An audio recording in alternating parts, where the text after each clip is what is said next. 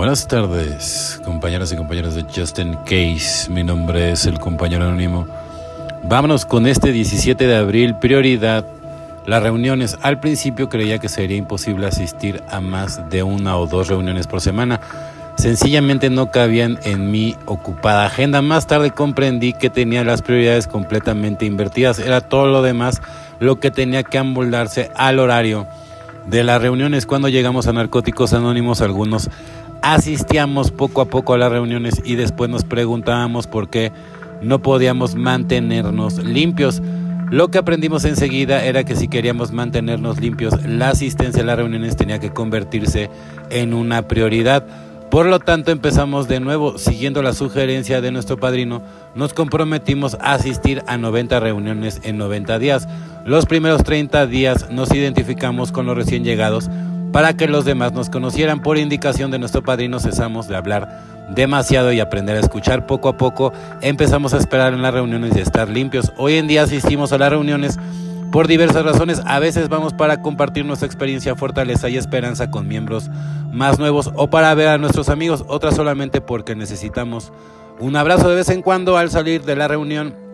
Nos damos cuenta de que en realidad no hemos escuchado ni una palabra de lo que se ha dicho, pero aún así nos sentimos mejor. El ambiente de amor y alegría que hay en nuestras reuniones nos ha mantenido limpios otro día.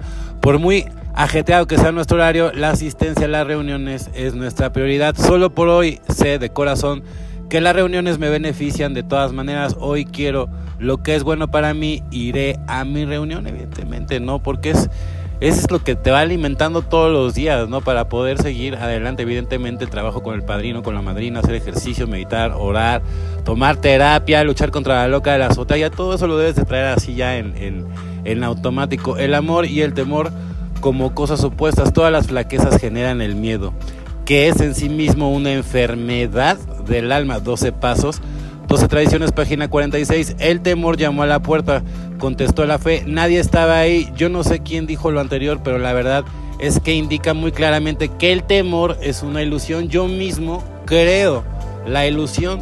Ahí está la perla del día. ¿eh? El temor llamó a la puerta, contestó la fe. Nadie estaba ahí.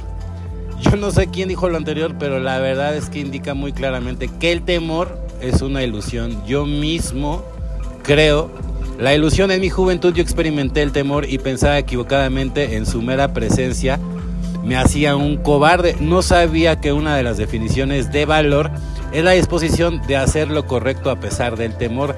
El valor entonces no es necesariamente la ausencia de temor. Durante las épocas en que yo no tenía amor en mi vida, con toda seguridad tenía temor.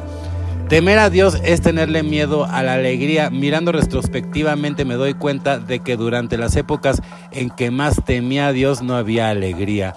En mi vida, según aprendí a no temer a Dios, aprendí también a experimentar la alegría. Evidentemente, ¿no? O sea, es súper importante, ¿no? Porque Él es el camino, ¿no? El camino es espiritual o a la felicidad es al interior, o sea, tú no tienes que ir a ninguna parte a buscar, ¿no? A ese Dios, ¿no? Dios está adentro, adentro, dentro de ti. Tú tienes que mirar hacia adentro para poder tener esa conexión. Pero esto lo tienes que hacer, o sea, es como todos los días, tienes que meditar, es como el ejercicio, como ejercitar toda esta meditación para poder llegar. Es como si tuvieras un gancho y de repente ese gancho lo tienes que enganchar, pero no, está tan fácil. Tiene que llegar elevado de una manera para que puedas mm, engancharte y entonces sí tener el contacto con ese poder superior. Y entonces ahí es donde te das cuenta que puedes crear todo desde el eterno presente. Pero solamente ser honesto, hasta que tienes esa conexión. ¿Cuánta gente dice que tiene esa conexión cuando en realidad no tiene nada?